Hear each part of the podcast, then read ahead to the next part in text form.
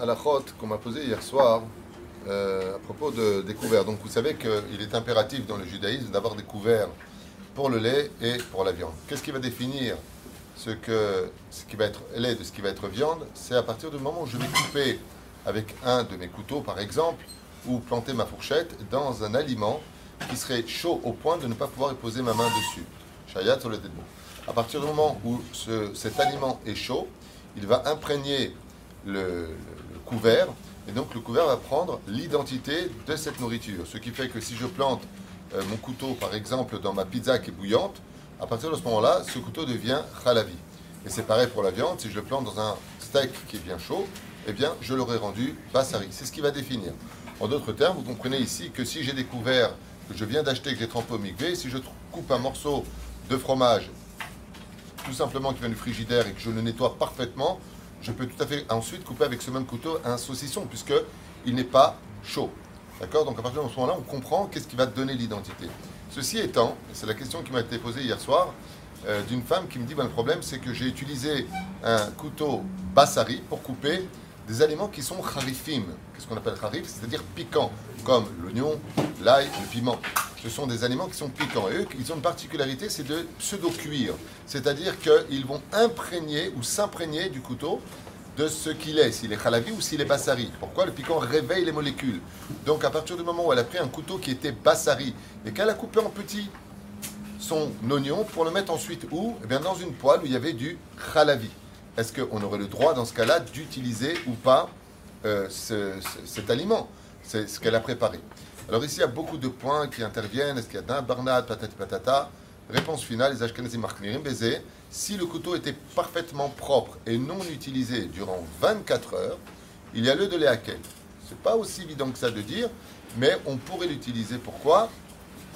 Parce que malgré tout, 24 heures qui se sont annulées endorme les molécules à l'intérieur, même si l'oignon est harif, c'est-à-dire qu'il est piquant. Mais si c'est moins de 24 heures, ici on tombe dans un problème, et donc on aura rendu l'oignon complètement bassari. Donc l'oignon que j'ai coupé, étant donné que le couteau qui a été utilisé dans les moins de 24 heures, qui est bassari, je vais couper avec l'oignon, je vais rendre tout l'oignon bassari. Il va devenir viande cet oignon. Et quand je le mélange, je n'ai plus le droit de consommer ce que j'ai fait. Il faudra même que je mette dans la gala la poêle ou euh, la, marmite que j'aurais euh, euh, utilisée. Et la reine, il y a une autre patente. Il y a encore une façon de s'en sortir. C'est ce qu'on appelle Batel Beshishim. Mais je trouve ça un peu difficile de dire Batel Beshishim, c'est-à-dire 1 pour 60. Ça veut dire qu'il faudrait que dans mon tagine de lait, j'ai 60 fois la quantité d'un oignon haché. Tu as préparé pour un régiment. Donc dans ce cas-là, ce serait vraiment problématique. La reine fait très attention quand vous préparez des plats et que vous allez couper des oignons, sans pour autant s'en mêler. Des oignons, je pense c'est un jeu de mots, mais c'est pas grave, c'est mon humour du matin. Eh bien, à partir du moment où vous allez couper un oignon, faites bien attention que si vous préparez du bassari, ce soit un couteau bassari qui va couper cet oignon. Et si c'est du khalavi, eh bien que ce soit un couteau khalavi qui va couper cet oignon. Pourquoi? Pour ne pas tomber dans ce piège-là. Il y en a qui posent la question et qui disent Oui, d'accord, mais j'ai à peine commencé à couper, je baot. Ça veut dire quoi? La profondeur de. Si je coupe tout de suite et que je le retire, parce que ça peut transmettre l'un à l'autre, à partir de ce moment-là, j'aurai le droit de continuer à le couper avec un couteau euh, khalabi. C'est-à-dire que j'ai à peine commencé à couper. Faites très attention à ces nécoudotes-là, puisque hier, elle s'est retrouvée à jeter euh, apparemment une marmite entière euh, de khalavi, parce qu'elle n'a pas fait attention d'avoir utilisé un couteau qui avait été utilisé dans les moins de 10 heures au préalable, donc avec lequel elle a coupé, je crois, une entrecôte ou un gros bif, qui était bien chaud, en l'occurrence.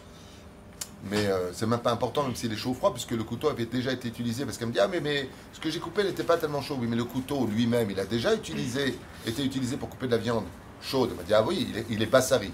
Donc, les bassari, Nigmar Asipour, tu l'as utilisé dans les 10 heures, tu as coupé un oignon avec pour le mettre dans le. à la vis des Yaretzinit.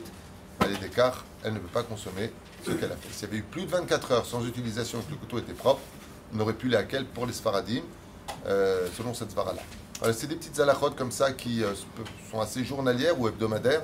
Il faut faire attention à ça. C'est pareil pour euh, les mecs qui utilisent l'oignon, le piment, badaï, que ça réveille euh, les, molécules de viande ou de lait du couteau que tu vas tout simplement utiliser. les marmites. Les marmites, c'est pareil. C'est-à-dire qu'à partir du moment où je sors une poêle de viande qui est complètement propre, mais qui n'a pas été utilisé pendant 24 heures, que dedans je mets deux œufs. Donc je les fais cuire. Est-ce que je peux consommer ensuite avec cela euh, du fromage? Réponse oui. Pourquoi? Parce qu'elle est yomo. 24 heures, il y a une notion d'annihilation des molécules pendant 24 heures. Ce qui fait que si je me suis trompé et que j'ai pris à la limite une, poêle, ok, euh, sur lequel, donc c'est ce qu'on appelle dans le din nat barna, je ne vais pas expliquer ça maintenant, euh, notentam bar notentam. Donc à partir de ce moment-là, du 24 heures, je peux l'utiliser si je fais quelque chose de parvé à l'intérieur pour ensuite le mettre avec ce que j'ai besoin d'utiliser. Four.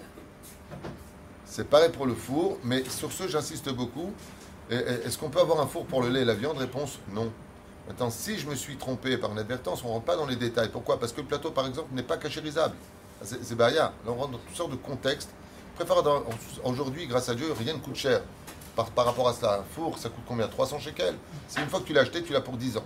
Non, les petits fours, euh, je n'ai pas dit un- un- une marque. Pas les grands. Les femmes ne veulent pas les petits fours, elles veulent les grands fours. Top. Euh, euh, au, niveau, au niveau des. Donc, c'est pas juste un cours, c'est juste de la route à la base. c'est- pas suffisant de, pour le couteau de, de Bassari de le tremper dans le bouillon un bon moment et en 10 heures le goût disparaîtra. Au lieu de perdre ton temps à mettre ton couteau bassari dans de l'eau bouillante pour éliminer Ousmola, prends un couteau khalavi sans le bouiller. Sans le, Non, parce que vous dites qu'il y a un sapec pour. euh, sauce d'avoir casé. Effectivement, ensuite, pour le recachériser, il y a ce qu'on appelle la gala. Mais pour le couteau, c'est ce qu'on appelle shalosh pamim, shfichat baim chamim. Euh, ah bah, c'est pas la question. On n'est pas en train de parler de la cachérisation des ustensiles. On était en train d'expliquer euh, l'importance au niveau de la cuisine et de la cacheroute. C'est pour ça que les femmes, avant le mariage, c'est bien qu'elles apprennent les lois d'Anida. Je conseille aussi de rajouter beaucoup les lois psychologiques du couple. Qu'est-ce qu'un homme? Les besoins d'un homme, les besoins d'une femme, comment comprendre une femme, mais aussi les lois de la cacheroute.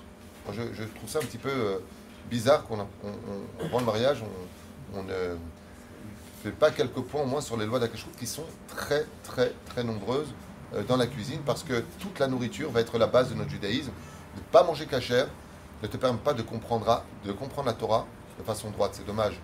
Et mettre conseil que je vous donne, que j'ai fait pendant quelques années avec ma femme, je ne sais pas si elle se rappellera, mais euh, à table avant, on avait euh, un minac de lire deux halachot de kashrut, Ezrat Hashem, donc euh, Issour Ve'eter entre autres, mais ce qu'on appelle kashrut amidbar, c'est-à-dire toutes les lois de la kashrut de la cuisine, pour lesquelles euh, on apprenait les lois ensemble, enfin on les révisait ensemble, pour partager d'abord de la spiritualité entre un homme et une femme, c'est très nécessaire, et en plus de ça, Bémet, on apprend beaucoup, beaucoup de choses. Voilà,